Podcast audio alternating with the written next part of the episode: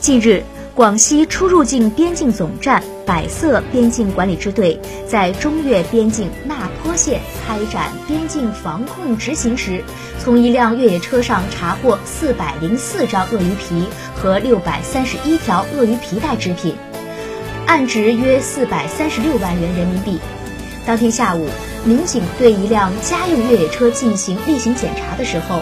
发现车辆的后排座椅。和后备箱用麻袋装满了奇形怪状的皮革制品，这引起了民警的注意。